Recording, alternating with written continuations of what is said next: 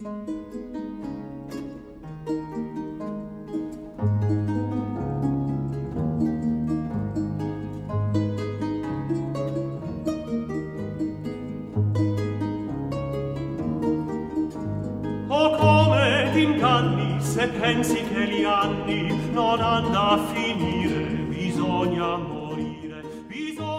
Bonjour à toutes et à tous. Bienvenue dans notre émission à nous, Les Passages. Une émission de rencontre à travers des lectures, des passages de livres pour que chacun choisisse son chemin entre l'infantile et le parental. Nous sommes dans le studio Gisèle Halimi, accueilli par la radio web Esprit Occitanie, avec à la technique Shelly.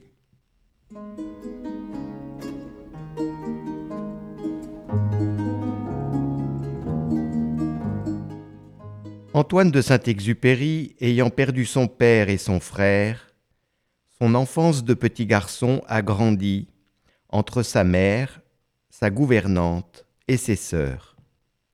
Rien d'étonnant que des années plus tard, son infantile, sous les traits d'un petit prince, vienne à la rencontre de l'homme en proie avec la mort dans le désert. Rien d'étonnant que ce petit prince se culpabilise d'avoir quitté la planète de l'enfance, planète aux 44 couchers de soleil, abandonnant les féminins maternels à leurs exigences. Exigences impossibles à satisfaire, ce que la rose symbolise. Et pourtant, l'important, c'est la rose, oui, crois-moi.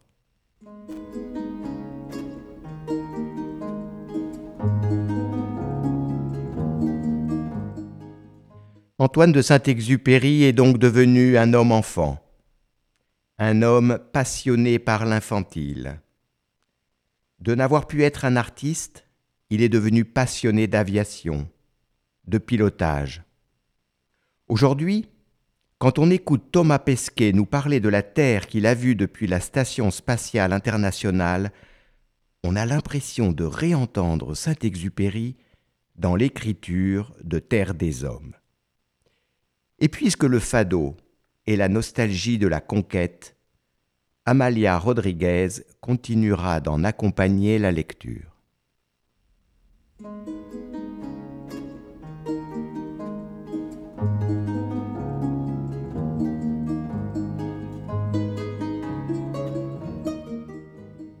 La terre nous en apprend plus long sur nous que tous les livres, parce qu'elle nous résiste. L'homme se découvre quand il se mesure avec l'obstacle. Mais pour l'atteindre, il lui faut un outil. Il lui faut un rabot ou une charrue. Le paysan dans son labour arrache peu à peu quelques secrets à la nature, et la vérité qu'il dégage est universelle. De même, l'avion, l'outil des lignes aériennes, mêle l'homme à tous les vieux problèmes. J'ai toujours devant les yeux l'image de ma première nuit de vol en Argentine. Une nuit sombre où scintillaient seules, comme des étoiles, les rares lumières éparses dans la plaine. Chacune signalait, dans cet océan de ténèbres, le miracle d'une conscience. Dans ce foyer, on lisait, on réfléchissait, on poursuivait des confidences. Dans cet autre, peut-être, on cherchait à sonder l'espace, on s'usait en calcul sur la nébuleuse d'Andromède.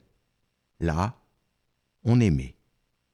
De loin en loin, luisaient ces feux dans la campagne qui réclamaient leur nourriture, jusqu'au plus discret, celui du poète, de l'instituteur, du charpentier. Mais parmi ces étoiles vivantes, combien de fenêtres fermées, combien d'étoiles éteintes, combien d'hommes endormis.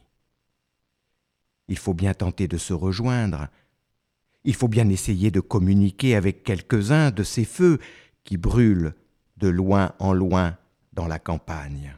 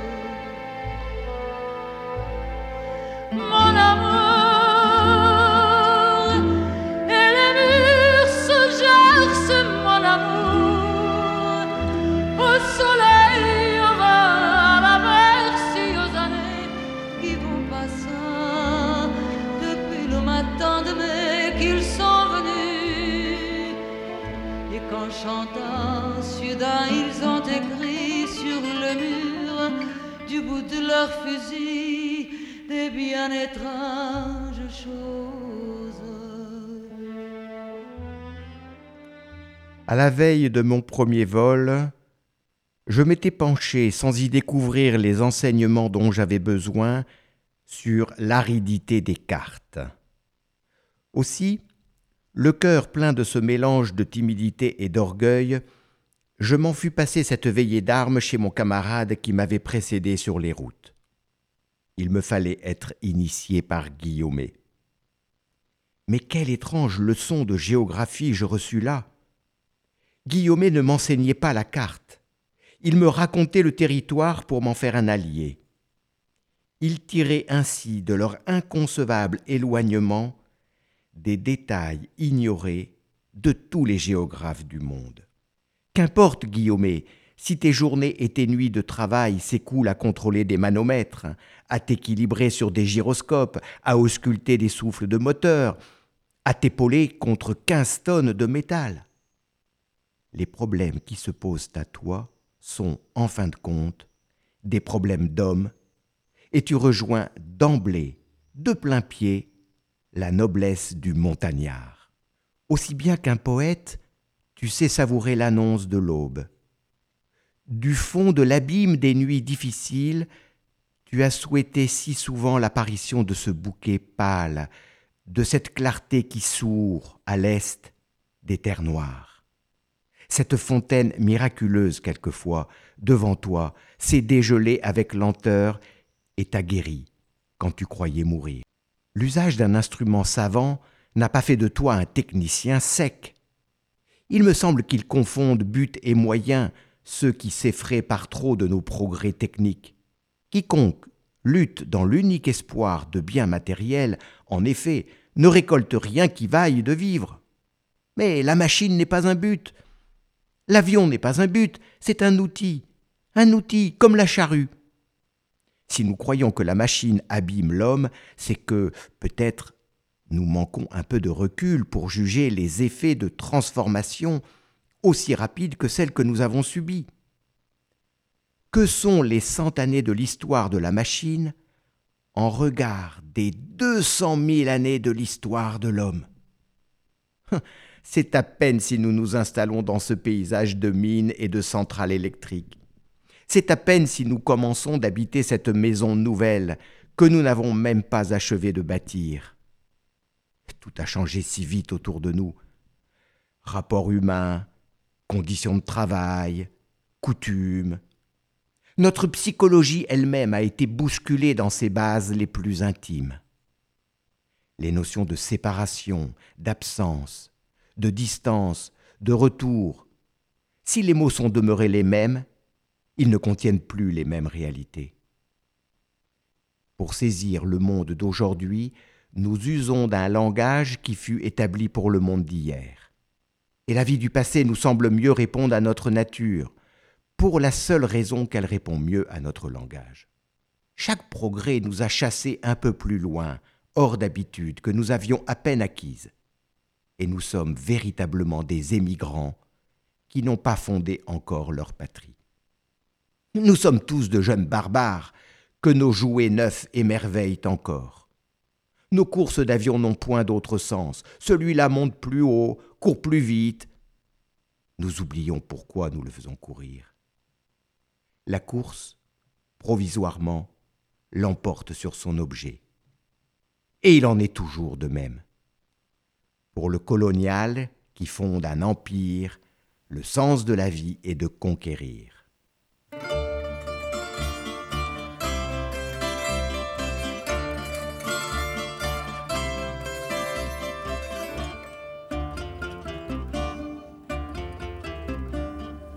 J'ai vu l'Orient dans son écran avec la lune pour bannière et j'ai compté en un quatre heures chanter au monde sa lumière.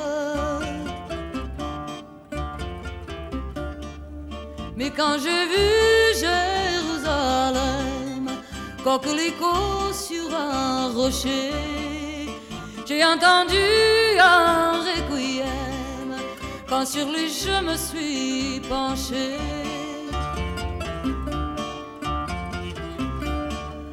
Ne vois-tu pas, ma chapelle, toi que murmure paix sur la terre, que les oiseaux cachent de leurs ailes ce lettre de feu dont j'ai frontière.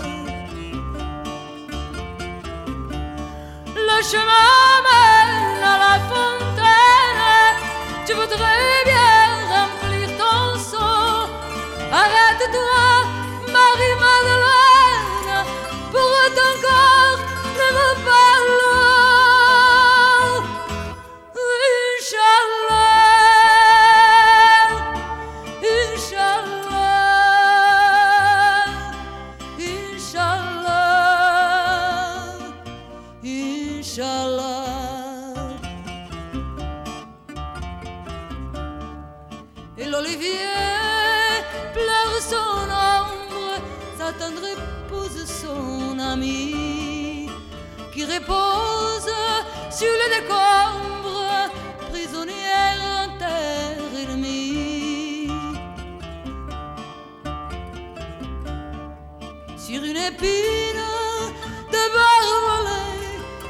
papillon guette la rose. Les gens sont si écervelés qu'ils me répudieront si j'ose.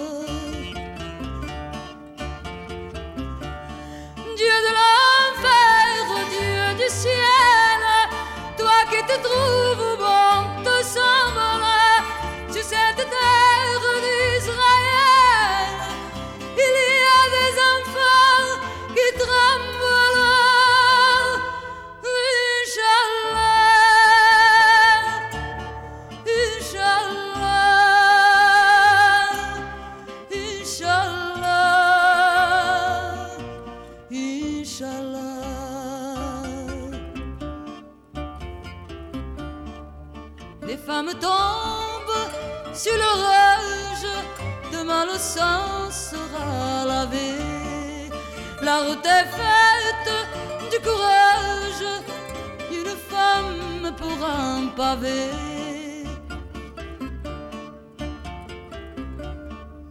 Mais oui, je vis Jérusalem, coquelicot sur un rocher. J'entends toujours lorsque sur lui je suis penché.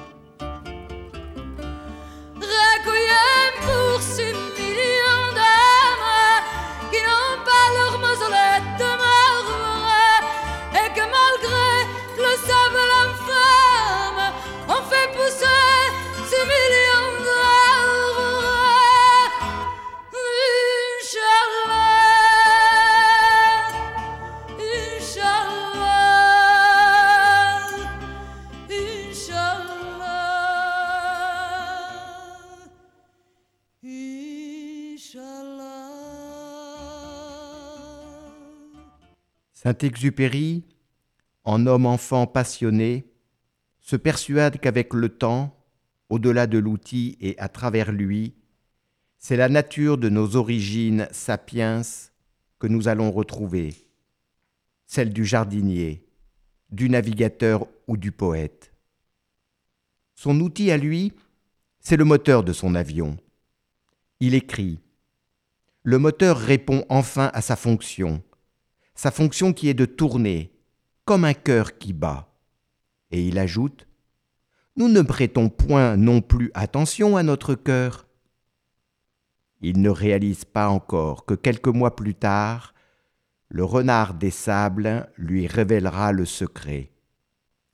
Non pas celui du cœur qui bat, mais celui du cœur qui voit. Il réalise que l'avion est une machine, sans doute, mais pas seulement. C'est aussi un formidable instrument d'analyse qui nous fait découvrir le vrai visage de la Terre. Les routes, en effet, durant des siècles nous ont trompés. Elles épousent les besoins de l'homme et vont de fontaine en fontaine. Cette planète, nous l'avons crue humide et tendre. Mais notre vue s'est aiguisée en prenant de la hauteur, nous avons fait un progrès cruel. Avec l'avion, nous avons appris la ligne droite, qui tend les méandres des routes sinueuses. Alors seulement, du haut de nos trajectoires rectilignes, nous découvrons le soubassement essentiel, l'assise de roc, de sable et de sel, où la vie quelquefois, comme un peu de mousse au creux des ruines, ici et là, se hasarde à fleurir. Nous voilà donc changés en observateurs, examinant ces formes de vie précaires, apprenant à survivre en milieu hostile. Nous voilà donc jugeant l'homme à l'échelle cosmique, l'observant à travers nos hublots, comme à travers des instruments d'étude. Nous voilà relisant notre histoire. On survole la terre des origines, des glaces australes aux coulées de lave noire. Et par endroits, on sent bien le miracle de la rencontre de l'homme et de la nature. Étrange rencontre. On ne sait comment, on ne sait pourquoi ce passager visite ces jardins préparés habitable pour un temps si court, une époque géologique, un jour béni parmi les jours. Mais dans quel mince décor se joue ce vaste jeu des haines, des amitiés, des joies et des douleurs humaines. Tous les hommes tirent-ils ce goût d'éternité, hasardés comme ils sont sur la précarité de l'existence? On oublie que la vie, ici comme ailleurs, est un luxe, et qu'il n'est nulle part de terre bien profonde sous le pas des hommes.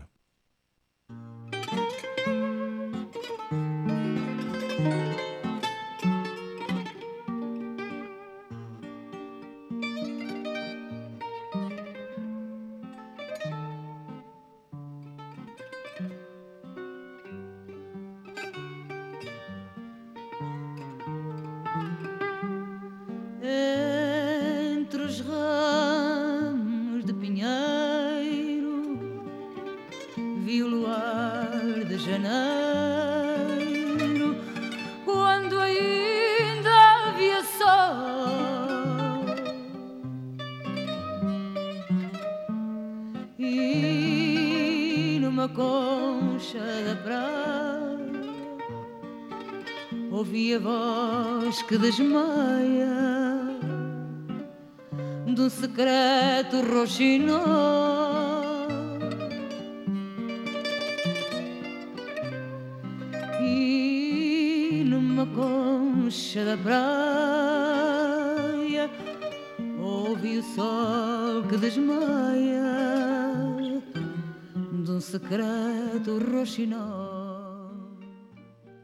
À l'époque où le matériel était fragile, les pannes, les recherches et les sauvetages nous ont contraints d'atterrir, souvent en dissidence. On a appris à choisir les surfaces lisses de plateaux surélevés, constitués déjà de calcaire pur. Un jour, ayant atterri sur l'un de ces refuges, j'éprouvai une joie peut-être puéril, a marqué de mes pas un territoire que nul, jamais encore, bête ou homme, n'avait souillé. J'étais le premier à troubler ce silence. Sur cette sorte de banquise polaire qui, de toute éternité, n'avait pas formé un seul brin d'herbe, j'étais comme une semence apportée par les vents, le premier témoignage de la vie. Une étoile luisait déjà et je la contemplais. Je songeais que cette surface blanche était restée offerte aux astres seuls, depuis des centaines de milliers d'années. Nappe tendue, immaculée sous le ciel pur. Et je reçus un coup au cœur, ainsi qu'au seuil d'une grande découverte, quand je découvris sur cette nappe, à quinze ou vingt mètres de moi, un caillou noir. Le cœur battant, je ramassai ma trouvaille noire de la taille du poing, lourde comme du métal, et coulée en forme de larmes. Jamais aucun aérolite n'avait montré avec une telle évidence son origine céleste. Mais le plus merveilleux était qu'il y eut là, debout, sur le dos rond de la planète, entre ce linge aimanté et ses étoiles, une conscience d'homme dans laquelle cette pluie put se réfléchir comme dans un miroir. Sur une assise de minéraux, un songe est un miracle, et je me souviens d'un songe.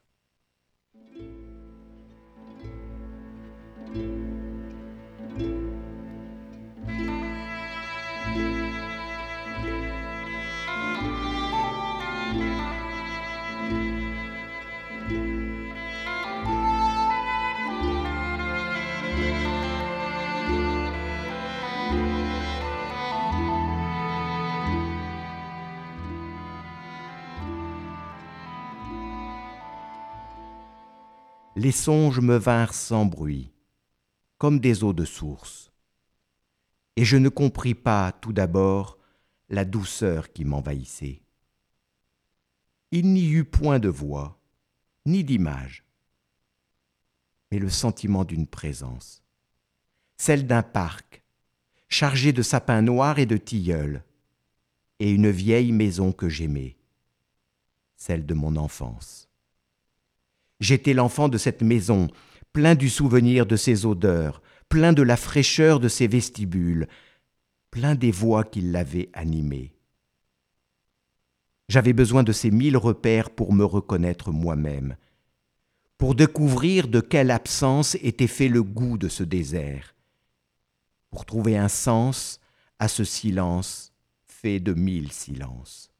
Mon Sahara, mon Sahara, te voilà tout entier, enchanté par la fileuse de laine qui forme dans le fond du cœur comme des eaux de source, les songes.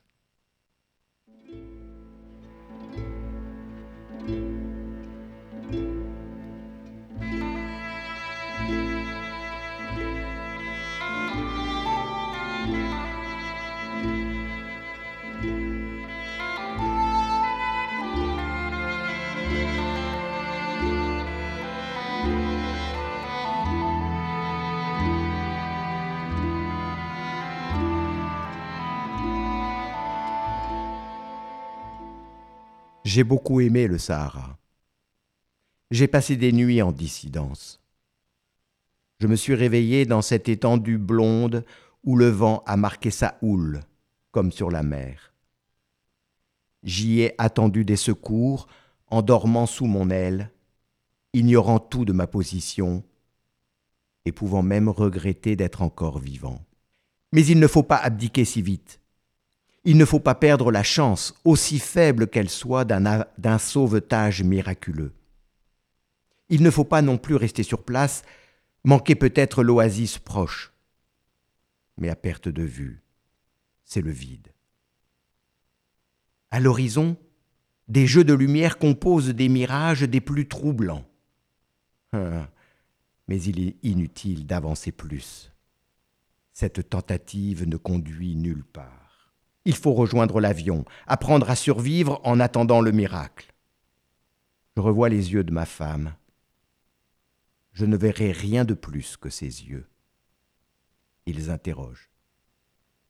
Je revois les yeux de tous ceux qui, peut-être, tiennent à moi.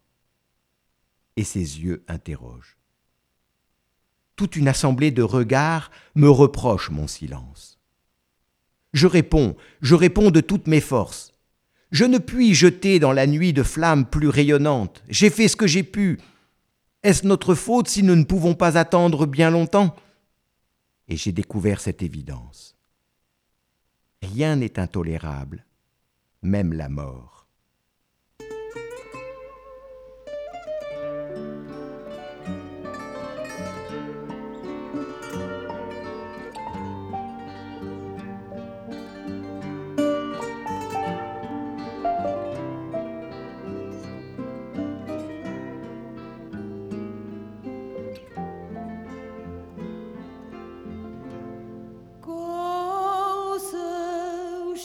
Brota o vento, quebra o espelho do lago.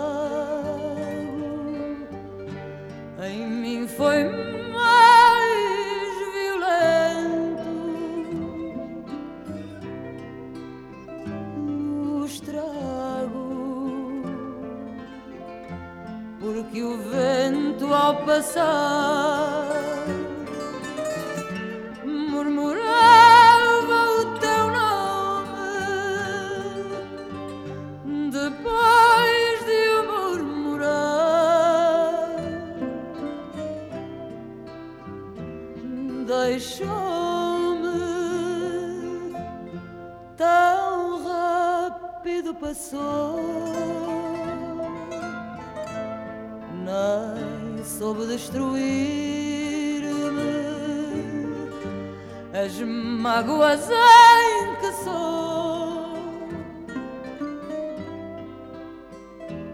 Tão firme, mas a sua passagem em vidro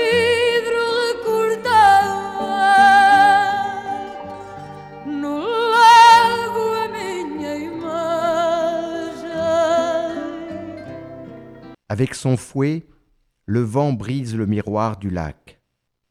Mais le dommage fut en moi bien plus violent, parce que le vent qui passe a murmuré ton nom, et qu'après l'avoir murmuré, il m'a laissé. Mais il est passé trop vite pour pouvoir me détruire. Je reste ferme avec le chagrin qui m'habite.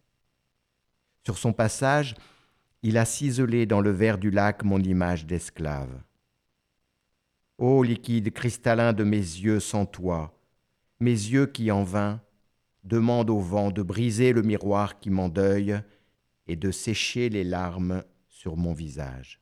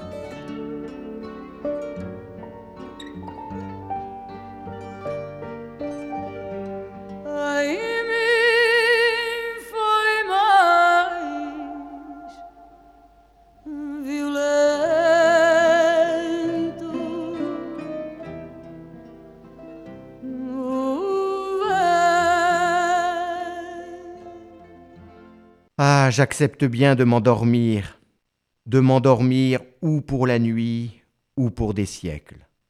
Si je m'endors, je ne sais point la différence. Et puis, quelle paix. Mais ces cris que l'on va pousser là-bas, les grandes flammes de désespoir, je n'en supporte pas l'image. Je ne puis pas me croiser les bras, devant ces naufrages. Chaque seconde de silence assassine un peu ce que j'aime, et une grande rage chemine en moi. Pourquoi ces chaînes qui m'empêchent d'arriver à temps et de secourir ceux qui sombrent? C'est un étrange renversement des rôles, mais j'ai toujours pensé qu'il en était ainsi. C'est nous les perdus qui arrivons. Nous arrivons. Nous sommes les sauveteurs.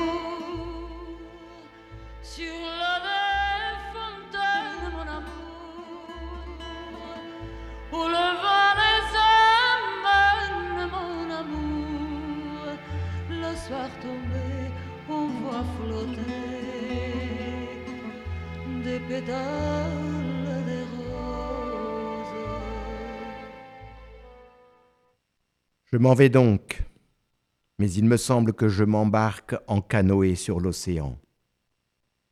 Et cependant, grâce à l'aurore, ce décor me semble moins funèbre. Et je marche. D'abord les mains dans les poches, en maraudeur. Hier soir, nous avons tendu des collets à l'orifice de quelque terrier mystérieux. Et le braconnier en moi se réveille. Je m'en vais vérifier les pièges. Hum, ils sont vides. Je ne boirai donc pas de sang. À vrai dire, je ne l'espérais pas. Si je ne suis guère déçu, par contre, je suis intrigué. De quoi vivent-ils ces animaux dans le désert? Ah, Ce sont sans doute des fennecs ou renards des sables, petits carnivores gros comme des lapins et ornés d'énormes oreilles je ne résiste pas à mon désir et je suis les traces de l'un d'eux. Elle m'entraîne vers une étroite rivière de sable où tous les pas s'impriment en clair. J'imagine mon ami trottant doucement à l'aube et léchant la rosée sur les pierres. J'assiste ainsi avec une joie bizarre à cette promenade matinale. J'aime ces signes de la vie. Et j'oublie un peu que j'ai soif.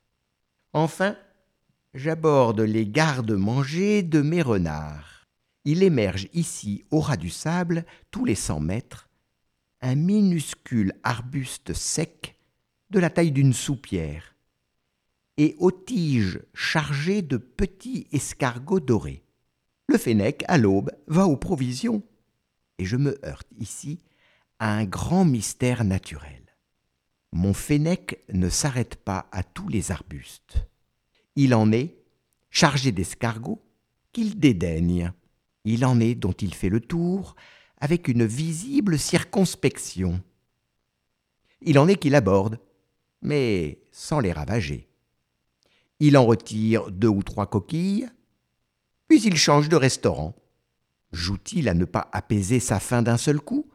Pour prendre un plaisir plus durable à sa promenade matinale? Hum, hum, Je ne le crois pas.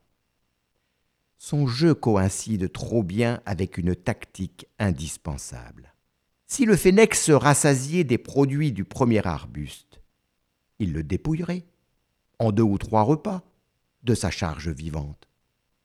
Et ainsi, d'arbuste en arbuste, il anéantirait son élevage. Eh, mais le fennec se garde bien de gêner l'ensemencement. Non seulement il s'adresse, pour un seul repas, à une centaine de ces touffes brunes, mais il ne prélève jamais deux coquilles voisines sur la même branche. Tout se passe comme s'il avait la conscience du risque. S'il se rassasiait sans précaution, il n'y aurait plus d'escargots. S'il n'y avait point d'escargots, il n'y aurait point de fennec les traces me ramènent au terrier. Le fennec est là, qui m'écoute sans doute, épouvanté par le grondement de mon pas.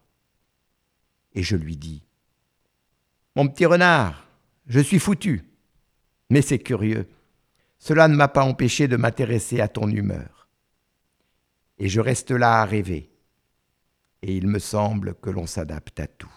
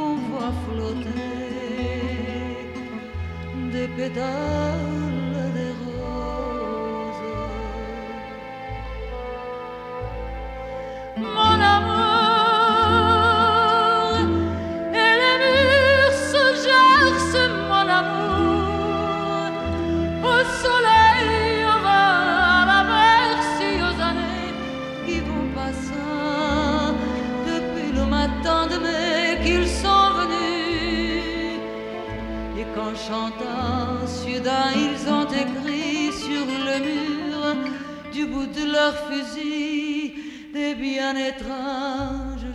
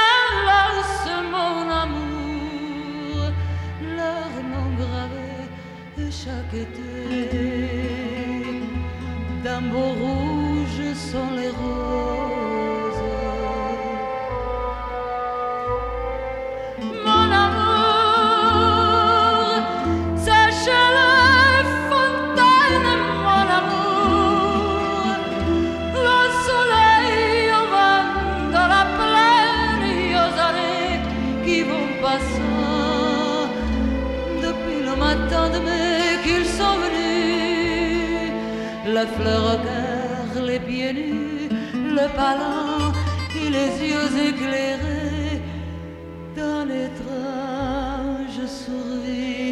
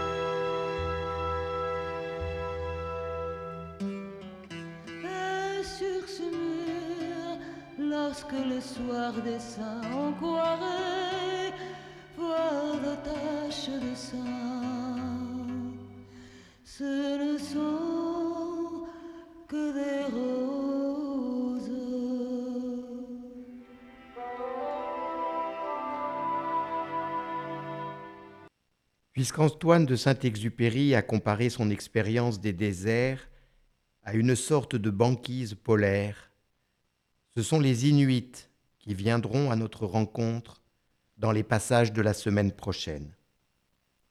Le roman De pierre et d'os de Bérangère Cournu nous racontera l'histoire d'Uxuralite, une adolescente qui, pour surv- survivre, devra avancer vers ces passages qui feront d'elle une femme, une femme chamanisée par l'existence.